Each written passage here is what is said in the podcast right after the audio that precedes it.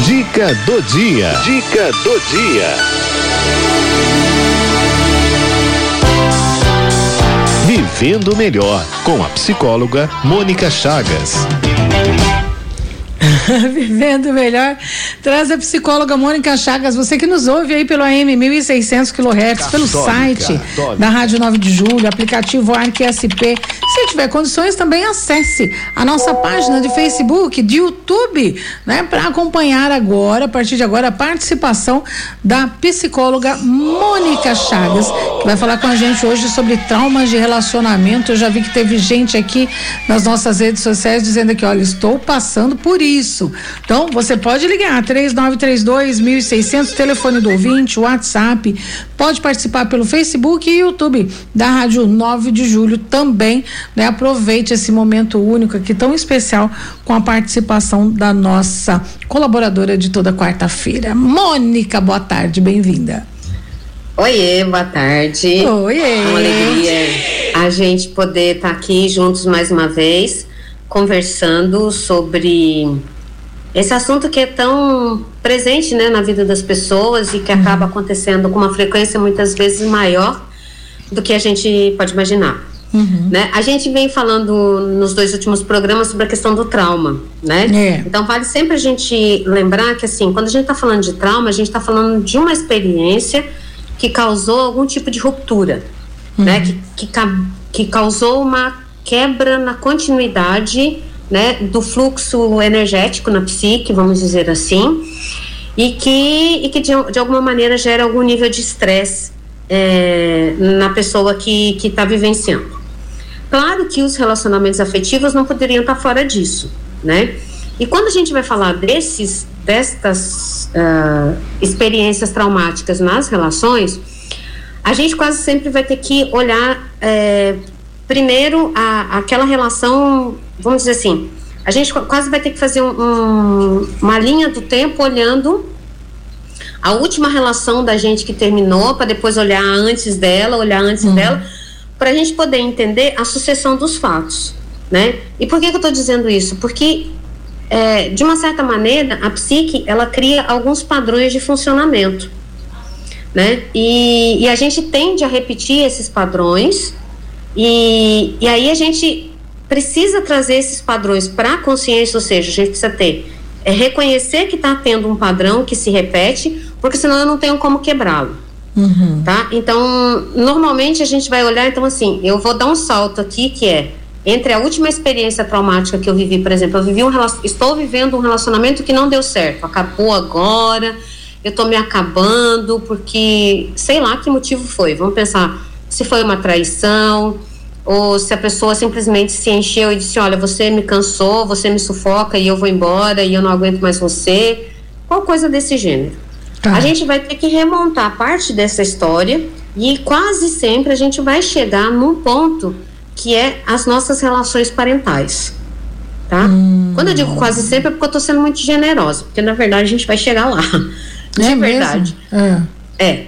Por quê? Porque Por quê? A, as nossas relações parentais, elas são o nosso primeiro modelo de relação. Então, as relações que eu tive com os meus pais, ela de alguma maneira, ela serve para criar um modelo de relacionamento que eu vou tentar replicar nos demais relacionamentos que eu vou viver, em todos os níveis. Não só nas relações homem-mulher, não só nas relações pai, mãe, filhos, mas nas relações, inclusive, de amizade e nas relações até de trabalho das hierarquias nas relações de ensino-aprendizagem. Então, percebe que vai passando? Porque existe um elemento que eu acho que assim, eu, eu, não, vou, eu não vou dizer que é o único, mas que ele é fundamental para que uma relação saudável aconteça, que é uhum. um certo nível de transparência e de confiabilidade. Eu preciso ter confiança, porque senão eu não tenho como me entregar numa relação é, onde eu não confio no outro. E aí a gente vai a gente vai viver algumas questões, né, onde é, por exemplo, os pais é, não criaram esse ambiente seguro para que aquela criança pudesse desenvolver, para que ela pudesse é, confiar é, que aquilo que ela vivenciava é, teria o amparo deles, que ela seria acolhida, que ela seria reconhecida e que o esforço dela é, seria acolhido adequadamente. Então, uhum. é, se a gente pegar alguma coisa do tipo assim, se o meu pai ou a minha mãe mente para mim, então eu vou começar a ter uma desconfiança nas relações, porque afinal de contas, se meu pai e a minha mãe mentem para mim, que dirá o resto da humanidade? Por exemplo, assim, eu estou recortando sentido. e tô Tá, tem sentido. Uhum. tá? Ah. É claro que isso não vai aparecer desse jeitinho. Isso uhum. vai aparecer sutilmente, né? Certo. Isso vai aparecer ali nas entrelinhas da relação. Então eu começo a perceber que na relação eu não consigo estar numa relaciona, num relacionamento com a pessoa, porque eu sempre estou pesquisando, porque afinal de contas, né? É, ele essa outra pessoa pode estar tá me traindo, ela pode estar tá me enganando, ela pode estar tá mentindo para mim. Uhum. Então eu preciso controlar as coisas, eu preciso saber certo. onde é que aquela pessoa tá. Né? Tá.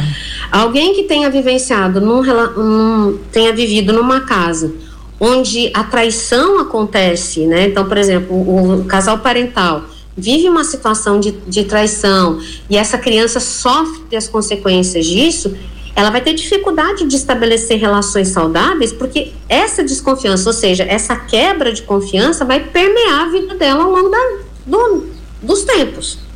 É então, eu vou tendo que, que é, entendendo, né, que assim, eu há pessoas que, por exemplo, desenvolvem dificuldades, por exemplo, eu terminei um relacionamento e aí eu tenho dificuldade, por exemplo, de me ligar a uma outra pessoa ou de, de me abrir para um novo relacionamento porque eu tô esculhambada por causa do último relacionamento, uhum. né? Então eu vou me fechando sobre mim mesma e não vou abrindo outras possibilidades, né? E eu ainda vou criar mecanismos muito mais sutis, né? Eu posso até me aproximar de uma outra pessoa, mas eu vou criar situações que que vão gerar de uma certa maneira irritabilidade, que vão gerar é, desconforto na relação, que essa desconfiança vai estar presente, até que eu vou empurrando a relação de uma maneira em que algo vai acontecer para justificar essa fantasia que é muito infantil de que tá vendo como relacionamentos não dão certo, né? Então eu vou criar situações porque isso é um padrão que vai se repetir para justificar uma crença que já existe dentro de mim que tem origem naque, naqueles fatos e eventos que ficaram lá atrás. Né? Então, é como que eu vou reconhecendo o que, que, eu, tô funcionando. E como é que eu percebo isso? Se eu não paro para perceber, e aí é importante a gente fazer essa linha do tempo, assim, por que, que esse último relacionamento terminou? Ah, é porque é, eu, eu tinha muitos ciúmes do fulano. Mas por que eu tinha muitos ciúmes do fulano? Ah, porque eu acho que ele não me falava a verdade. Ah, tá. Então ele não me falava a verdade. Aí tá. Aí eu vou olhar o anterior a esse. Hum. É, mas é porque o outro mentia para mim. Ah, mas mentia mesmo? Ah, não, mas eu acho. Tinha coisa que não estava explicado direitinho. Ó, de novo a desconfiança aparecendo aqui. Né? Isso para a gente recortar um fato só, né? Eu estou pegando só para a gente poder exemplificar. E aí a gente vai pegando e olhando para trás e a gente vai começando a perceber que este padrão se repete. Então, quando eu consigo entender que um, existe um padrão e esse padrão se repete, eu tenho que falar, peraí, alto lá, e o que é que está acontecendo comigo? Porque diante de uma situação nova, eu preciso reconhecer que é um, momento diferente, que é uma pessoa diferente, que pode ser uma condição diferente. Então eu tenho que entender como é que eu estabeleço as minhas relações né? Uhum. Que apesar de ter, de ter vivenciado uma experiência onde a credibilidade foi quebrada, a confiança foi quebrada, onde eu não tive o amparo suficiente para acolher as minhas dores, eu agora, diante deste padrão que tá que vem para minha consciência, eu tenho a oportunidade de ressignificá-lo, de dar para ele um novo contexto, de criar novas relações, de criar relações mais saudáveis e não ficar simplesmente repetindo como se eu fosse um cordeirinho, né? Porque senão eu vou ficar sempre é, preso nesse lugar. Você quer ver uma, um, pode falar? Mas por que a gente acaba, mesmo que inconscientemente, ficando preso nesse lugar? Né? Por que, que a gente repete aquilo que fez mal pra gente? É porque a gente tem que pensar que criar uma resposta nova consome energia na psique. Então eu tenho que, é, eu vou usar um padrão porque o padrão ele já está pronto. Então eu falo assim, bom, é, relacionamento homem mulher, por exemplo, é assim.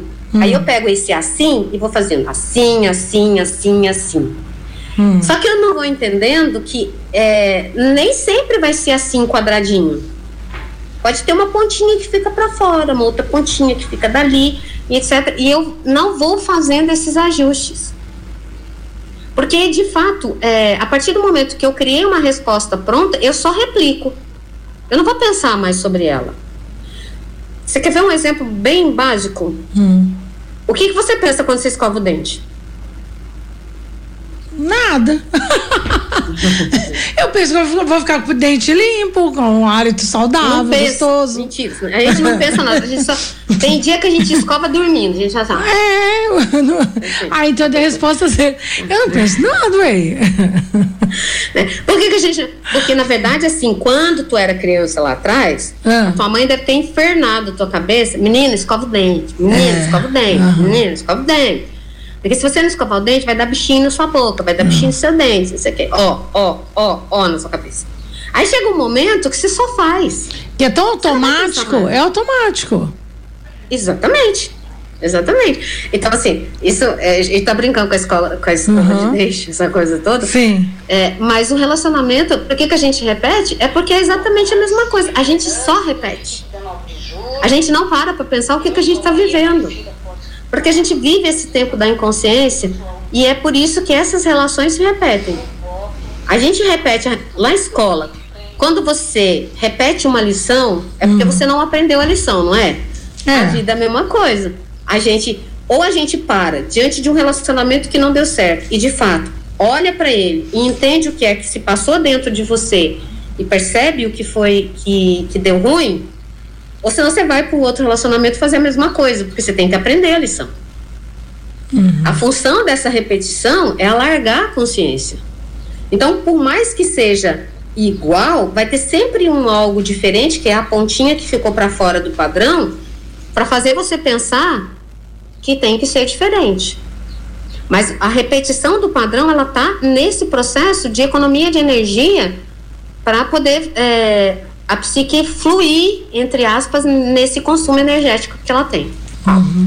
Mônica, é por isso que existem é, relacionamentos abusivos, por exemplo, se eu fui criada, né, num lar, a gente tá falando aí de criação pai e mãe também e tal. Se eu fui criada num lar, né, onde onde o meu pai não foi muito legal lá com a minha mãe e tal, é, ou vice-versa e tal. Eu, eu tenho é, a mesma chance né, de reproduzir no sofrimento, no, no, no relacionamento, né, num casamento e tal, procurar, por exemplo, se meu pai não foi legal, teve outras mulheres e tal, aquela coisa, né? É, eu tenho é, é, essa essa tendência de encontrar um marido Sabe igual, por, por, exemplo. Parece, é, porque é, é interessante a gente pensar isso, né? O que eu vou falar agora, ele é muito simples em termos de organização de raciocínio lógico. Ou se sofreu violência Mas, doméstica, né? Porque a gente vê que reproduz tanto, né? Isso. Isso, exatamente. Hum. Então, assim, é mais difícil a percepção enquanto se vive do que, do que quando a gente olha e organiza racionalmente, porque racionalmente faz sentido. Mas quando eu estou envolvida afetivamente, é, é que é o perrengue do negócio. E é isso que a gente tem que tomar cuidado. Mas a coisa funciona mais. Se eu pudesse é, falar em simplificadamente, a coisa funciona mais ou menos assim. Bom, eu vivo num relacion... eu vivo numa casa, ou seja, numa família em que meu pai é, trai a minha mãe, meu pai é, desqualifica a minha mãe, né? Porque se ele procura uma outra pessoa, é, isso significa que de alguma maneira minha mãe está desqualificada. Uhum. Uh, então, assim, eu entendo que este é o padrão, é assim que funciona. Por mais que eu veja que outras famílias a coisa possa ser diferente, mas eu, eu nasci neste, neste núcleo, eu entendo que esse é o padrão de normalidade. Uhum. Tá?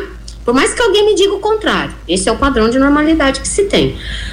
Quando eu vou me relacionar, então assim, eu tenho um pai que tem é, essas tendências, etc e tal. Então, eu, aquele núcleo familiar, ele desenvolve um modus operandi que contempla esse funcionamento. E assim, então eu entendo que esse é o jeito de funcionar.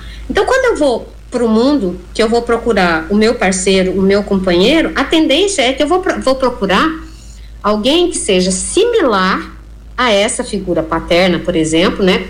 Se a gente está uhum. pensando nesse nível de relacionamento, porque eu digo assim, não, mas é porque esse tipo aqui eu já sei como é que lida com ele, eu conheço. É.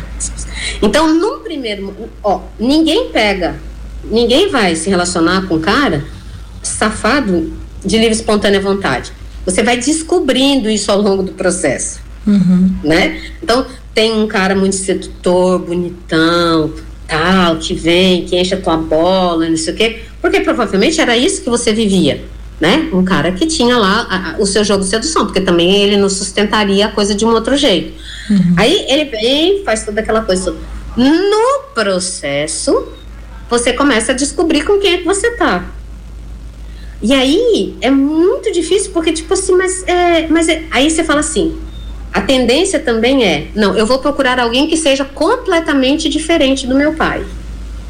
Mas esse completamente diferente significa que ele está na outra ponta. E essa outra ponta é de fato a mesma coisa, só que do outro lado. É a outra face da moeda. Então, a gente vai repetir esses padrões. Porque a gente fica, entre muitas aspas, com a doce ilusão de que a gente sabe como lidar com aquela situação, porque a gente vivenciou isso a vida inteira. Por isso a gente acaba repetindo. Então, enquanto a gente não traz o padrão para a consciência, e enquanto a gente de fato não faz o trabalho árduo, porque isso é árduo, de olhar para dentro da gente e entender onde é que isso pega, a gente vai repetir padrões e aí a gente vai ficar. Tem uma fala que é comum, que me dá até arrepio quando as pessoas falam, que diz assim, que é muito comum muitas vezes em muitas mulheres, que elas dizem assim: ah, mas homem é tudo igual. É, não, não é que os homens são todos iguais, é que a gente precisa adquirir consciência sobre o valor da gente para estabelecer novas ordens de relações. Essa é a dificuldade. Essa é a dificuldade dentro do relacionamento abusivo. Né? Porque de fato tem ali uma dependência, porque o, o abusador ele, ele lida com essa dimensão da dependência emocional daquela outra pessoa. Né? Então, é, é uma. Quando a gente olha para o desenho de uma relação que envolve violência, que envolve abuso, ou para esses padrões. A gente tem uma expressão que a gente diz assim: ah, eu tenho um dedo podre, eu escolho errado. Uhum. A gente não usa essa expressão? É. Por que, que a gente tem esse dedo podre, né? Que, do que, que a gente está falando? A gente está falando que a gente vai escolhendo esses padrões, porque a gente aprendeu que é assim. Ou, porque aprender parece que fica alguma coisa do nível da consciência, eu quero, né? Mas não é isso. É que é, é, é tá na minha entranha. É assim que eu sempre vi que aconteceria. Então eu, eu, eu logo generalizo e falo assim, é tudo igual mesmo. Né? E eu espero isso, inclusive, né? Porque eu digo assim, olha, tá começando bem, mas é, tem alguma frente, coisa errada. É, tem alguma coisa errada aí. É, é. Ali na frente vai dar errado. E aí começam a gerar um certo nível de desconfiança, de desconforto, que vai muitas vezes culminar numa briga, que vai e o outro pode estar repleto de boas intenções e tá uhum. fazendo tudo legalzinho. E ele também se irrita e ele também se cansa, porque também ele vem de outros padrões, e aí a gente vai ter que olhar uhum. um monte de coisa nessa história. Mas ele também se irrita, e aí, quando ele termina, ou quando acontece alguma coisa que é, contempla a crença daquela pessoa, ela vai falar assim: tá vendo? Eu sabia que isso ia acontecer alguma hora. E isso só reforça que ela, tipo assim, não tem jeito. Mas se, se boicota, né? A pessoa se, se boicota a si própria. Exatamente. Uhum. E aí acaba ficando sozinha, vai vivendo uma vida muito uhum. amargurada. É, é, essa descrença ela permeia todas as outras relações, a gente passa a desconfiar de todas as pessoas, as pessoas não são confiáveis, as pessoas só querem enganar, as pessoas querem aproveitar-se da minha bondade, né? É, então quando a gente tem relacionamentos é, abusivos, que a gente vai acompanhando alguma coisa assim muito de perto, a gente começa a perceber, né, quer dizer assim, se você começa a passar a mão, né, se você vive uma relação, você e seu marido, por exemplo, e tem alguma coisa ali que te desagrada e você diz assim, não, tudo bem, mas é porque ele tá nervoso, é porque tá não sei o quê, e você vai engolindo isso e você tem filhos, tome muito cuidado, porque você está dizendo para o teu filho, para tua filha, que essas relações são normais. É. Então, isso não é normal. Isso gerou, desconf gerou desconforto em você, não é normal.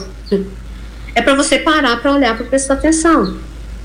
Né? A gente até pode esclarecer os mal entendidos, porque maus entendidos acontecem. Não é essa a questão, mas a questão é que isso precisa ser dito. Né? O, o, texto que você lia na abertura do Dr. Drauzio Varela, né? quer dizer assim, você começa a engolir esse mal entendido e você começa a passar mal. E teu estômago vai começar a gritar. Isso se for só o estômago, né? Porque se, uhum. daí a gente vai Corpo se lembrar inteiro, né? é. de outras coisas. Entende? Então, assim, é, dá para entender um pouco isso, Cidinha? Assim, é um, Sim, uma dúvida. questão bastante complexa. Uhum. Né? É, não dá pra gente. É, é, interessante quando a gente pega um caso desses, né, que terminou um é, é comum você encontrar assim, olha, nossa, terminei um relacionamento e agora eu, eu, vou morrer porque o cara foi embora. Por exemplo, eu tô pegando o lado feminino porque parece que sempre esse é o lado mais frágil, mas uhum. isso acontece do outro lado também, tá? É, e aí você começa a ver assim, mas por que, que terminou? Ah, porque era o outro que ia me fazer feliz, é o outro que é o depositário da minha alegria, é o outro que faz para mim. Não, meu amor, é o seguinte, ó. A vida é minha, eu tenho que dar conta dela e eu vou encontrar alguém pra gente ser feliz junto, mas não é que o outro vai me fazer feliz. Uhum. Eu sou feliz uhum. comigo porque existo, porque uhum. sou uma pessoa plena, que tem potências, vou desenvolver as minhas capacidades e que bom que eu posso encontrar alguém que chega para casar comigo. É. Mas não é o outro que me faz feliz. Porque essa é a receita da infelicidade, de fato. Exatamente. Né? Exatamente. E aí, quando você termina um relacionamento, um relacionamento desse nível de projeção, a hora que o outro vai embora, ele levou parte de você junto. E aí é claro que levou você tem a sensação a felicidade. da morte. É.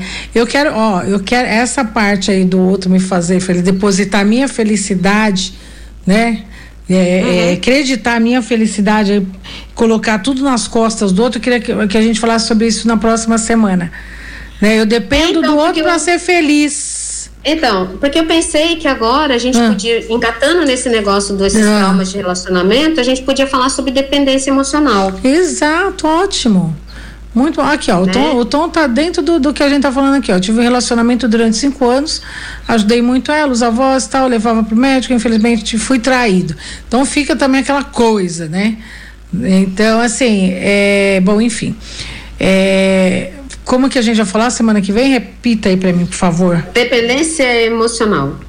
Eita, que agora o bicho vai pegar. Agora, isso, gente, isso foi só um aperitivo, tá?